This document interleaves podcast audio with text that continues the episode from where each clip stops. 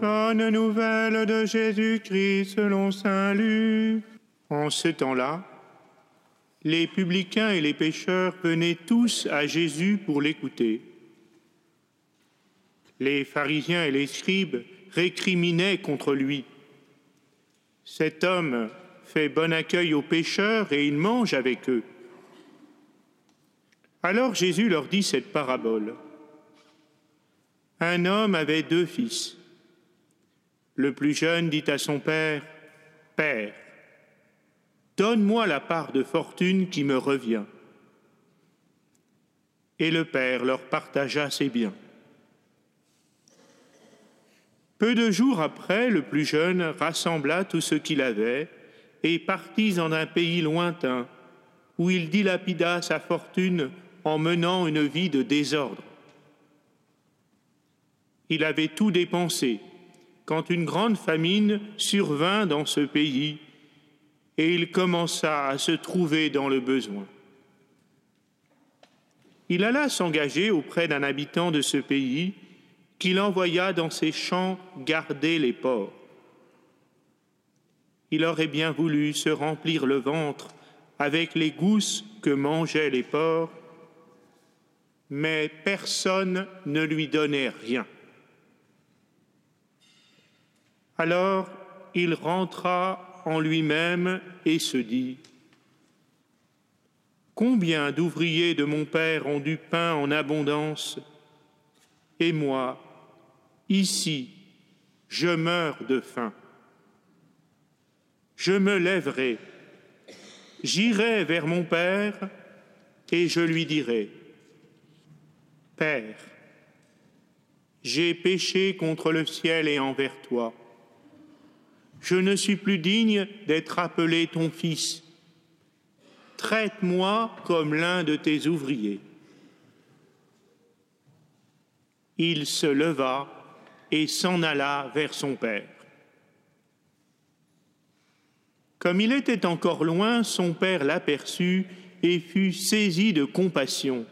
Il courut se jeter à son cou et le couvrit de baisers. Le fils lui dit, Père, j'ai péché contre le ciel et envers toi, je ne suis plus digne d'être appelé ton fils.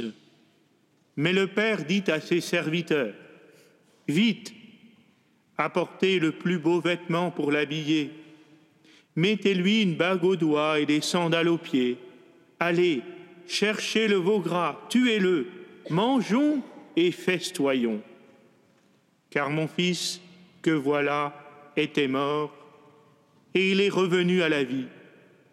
Il était perdu, et il est retrouvé. Et ils commencèrent à festoyer. Or le fils aîné était au champ. Quand il revint et fut près de la maison, il entendit la musique et les danses. Appelant un des serviteurs, il s'informa de ce qui se passait. Celui-ci répondit, Ton frère est arrivé, et ton père a tué le veau gras parce qu'il l'a retrouvé en bonne santé. Alors le fils aîné se mit en colère et il refusait d'entrer. Son père sortit le supplier. Mais il répliqua à son père, Il y a tant d'années que je suis à ton service, sans avoir jamais transgressé tes ordres, et jamais tu ne m'as donné un chevreau pour festoyer avec mes amis. Mais quand ton fils, que voilà, est revenu, après avoir dévoré ton bien avec des prostituées, tu as fait tuer pour lui le veau gras. Le Père répondit, Toi, mon enfant, tu es toujours avec moi, et tout ce qui est à moi est à toi. Il fallait festoyer et se réjouir, car ton frère que voilà était mort. Il est revenu à la vie. Il était perdu, il est retrouvé.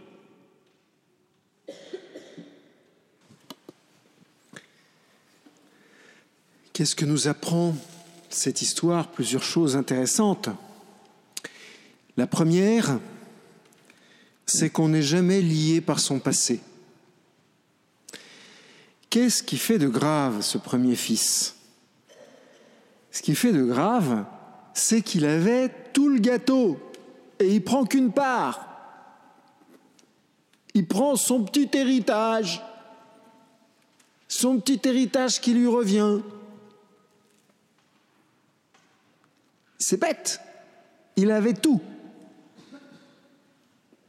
Alors il prend son petit héritage et il va essayer de le faire fructifier. Comme il se coupe de Dieu, il n'y arrive pas. Et c'est là que ça commence à s'aggraver. Comme il est en lui-même, comme il pense qu'il va y arriver tout seul, il s'isole de Dieu et il perd ce qui le fait vivre, ce qui le faisait vivre. L'histoire n'est jamais finie. On n'est pas lié par son passé. Ce fils-là ne se dit pas j'ai quitté mon père, j'ai demandé mon héritage, je suis un homme mort, j'ai pas réussi, c'est terminé. Il se dit pas ça. L'histoire n'est pas terminée. On n'est pas lié par son passé.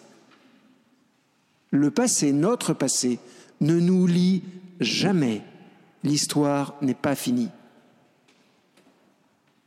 Parce que Dieu l'attend, parce que le Père l'attend, que le Père certainement va susciter en lui suffisamment de force pour revenir, et au moment où il arrivera, le Père va se jeter dans ses bras pour l'accueillir et lui donner toute la vie qui lui a manqué. Parce qu'en fait, c'est de ça dont il s'agit. Il lui a manqué la vie divine, la vie avec le Père. Quand on se confesse, quand on va demander pardon à Dieu et qu'on espère être guéri et d'être transformé, qu'est-ce qui se passe exactement? Un peu la même chose. On peut être tout à fait tenté de rester en soi. Et quand on est en soi, eh ben on n'est pas en Dieu. Exactement la même chose que ce qu'a fait le fils prodigue. Il n'était plus en Dieu, il était en lui. Alors quand nous sommes en nous-mêmes et que nous allons nous confesser, et que nous disons au Père, au prêtre, toute une liste de péchés, etc., qu'on a cru reconnaître comme étant des péchés. Bien, très bien. Mais est-ce qu'on ne reste pas encore un peu en soi? Et franchement, frères et sœurs, pardon d'être un peu iconoclaste, mais vous y arrivez, vous, à dire exactement votre péché? Franchement, vous y arrivez? Moi, j'y arrive pas. C'est pas si facile. Quand je monte sur ma moto à Paris, que je vais d'un point à un autre, environ 9 km, il faut, faut 9 km pour faire ce genre d'expérience. Inévitablement, mais inévitablement, je vous promets que je suis prudent, je fais pas de zigzag entre les voitures, enfin, très rarement. Il arrive quand même, à chaque fois, il y a toujours une voiture qui déboîte devant moi ou c'est une voiture, ou c'est une moto, sans mettre de clignotant, etc. Donc j'ai peur. Et donc ce qui se passe, j'ose pas trop vous le dire. Mais autant vous dire que les noms des oiseaux, je les connais.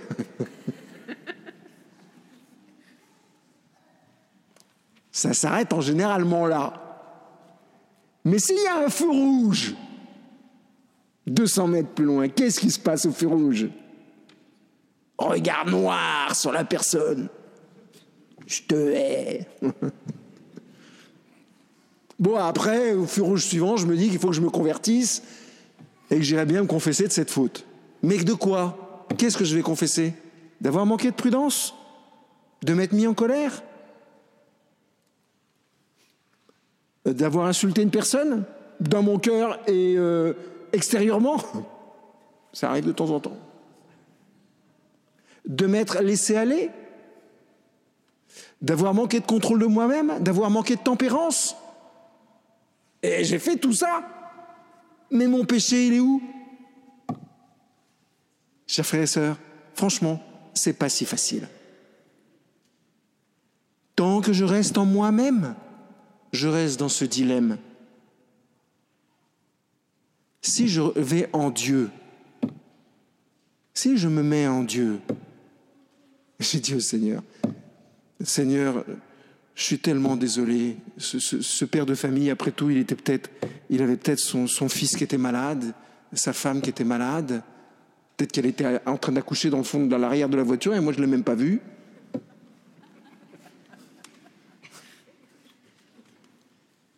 Ce garçon de 14 ans euh, ou cette jeune fille de 14 ans euh, en vélo qui traverse comme ça, euh, allait peut-être rejoindre son père ou sa mère, et elle n'a pas fait attention. C'est pas grave de ne pas faire attention, c'est pas un péché de ne pas faire attention quand c'est pas volontaire. Là, je, je, me mets en Dieu davantage. Regardez Saint Pierre, quand il pêche, vous savez, quand il renie trois fois Jésus, comment est-ce que Jésus va le récupérer? Jésus lui pose trois autres questions. Et lui dit pas euh, Qu'est-ce que tu as fait l'autre soir, là? Moi qui allais être crucifié Qu'est-ce que tu as fait? C'est pas bien Il fait pas ça, Jésus. Jamais de la vie. Il lui dit pas d'énumérer, il lui demande pas d'énumérer toutes les fautes qu'il a fait à partir de la fin du repas. D'abord, il a peut-être trop mangé, il a peut-être trop bu, et du coup, il a dit des bêtises. Il fait pas ça, Jésus. Il lui dit, il pose juste une question. M'aimes-tu? Est-ce que tu m'aimes? Est-ce que tu m'aimes?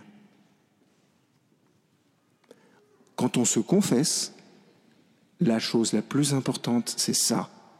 C'est de dire à Jésus, Jésus, je t'aime et je suis tellement désolé, mais tellement désolé pour tout le reste.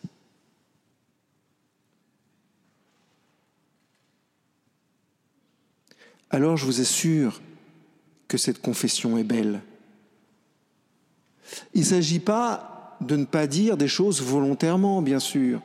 Quand il y a des choses à dire, on les dit paisiblement, tranquillement. Mais même dire les choses, parfois on oublie, on sait, on ne sait plus très bien. Le bon Dieu nous pardonne, évidemment. Est-ce que le Père, dans l'Évangile, il dit au Fils, il lui demande au Fils de lui, de lui demander pardon pour tout ce qu'il a fait? Il n'attend pas. C'est vrai, le Père, il aurait pu lui dire, hé, hé, hé, ma part d'héritage. Et qu'est-ce que tu as fait là? Il fait pas ça, le Père. Il court vers lui et il l'embrasse. Vous voyez, chers frères et sœurs, on est dans une autre dimension. Alors la vie divine coule à flot, mais à flot. Et alors le sacrement de réconciliation devient un sacrement de guérison profonde, mais pas de mes tendances psychologiques à m'énerver ou pas euh, quand je suis sur ma moto.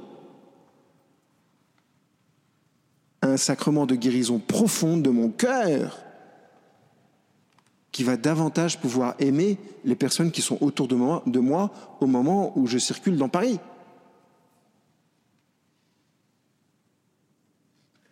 La vraie contrition, c'est de se tourner vers Dieu pour l'aimer.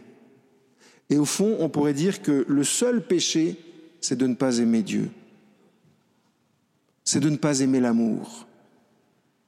Alors attention, je ne suis pas en train de vous dire, la prochaine fois que vous allez vous confesser, dites simplement, j'ai pas aimé l'amour. Quoique je connais quelqu'un qui écourtait les confessions en recentrant sur Dieu. Mais vous voyez, soyez, soyez léger au moment où vous vous confessez. L'important n'est pas ce que vous dites, mais le cœur avec lequel vous allez dire ces choses-là. Est-ce que votre cœur est contrit en Dieu ou est-ce que votre cœur est en vous-même, en train de vous inspecter? Est-ce que vous passez votre temps à vous inspecter ou est-ce que vous êtes dans le cœur de Dieu? Il y a des gens, en se confessant, ils pleurent de ne pas s'aimer assez. C'est vrai. Mon père, je vous demande, pardon, je demande pardon à Dieu de pas d'avoir menti à mon voisin de chambre. Mais au fond, on sent qu'au moment où il dit ça, la personne regrette de ne pas être la Sainte Vierge. ah vraiment, je le regrette. J'aurais pas dû, moi qui suis tellement fantastique. Parfois, on est comme ça, chers frères et sœurs. On regrette de ne pas être fantastique, alors qu'on est juste, juste des pécheurs. Juste des pécheurs qui avons besoin de cette surabondance de la vie divine. Et vous avez remarqué, au moment où le prêtre vous donne l'absolution, juste cette petite phrase, il vous dit je te pardonne tous tes péchés. Tous. Même ceux dont tu ne te souviens pas, même ceux qui te tracassent et qui te gardent en toi-même. Je te pardonne tout, tout, tout, tout, tout, tout, tout. Tous tes péchés. Même celui que tu n'as pas eu la force de dire. Parce que ça aussi, ça arrive. Parfois, c'est tellement difficile de dire certaines choses alors on demande un peu l'aide du prêtre, mais on n'y arrive pas. Alors on fait des périphrases. C'est déjà ça. C'est déjà ça. Et j'ose vous dire que pour l'instant, ça suffit pour que le Seigneur nous pardonne tous nos péchés. Vous voyez, le bon Dieu est miséricordieux et ce qu'il nous demande, c'est que nous nous perdions de vue en Dieu. Que nous nous perdions de vue, que nous nous quittions nous-mêmes pour être en lui. Alors nous profiterons de toute cette vie divine qui nous attend.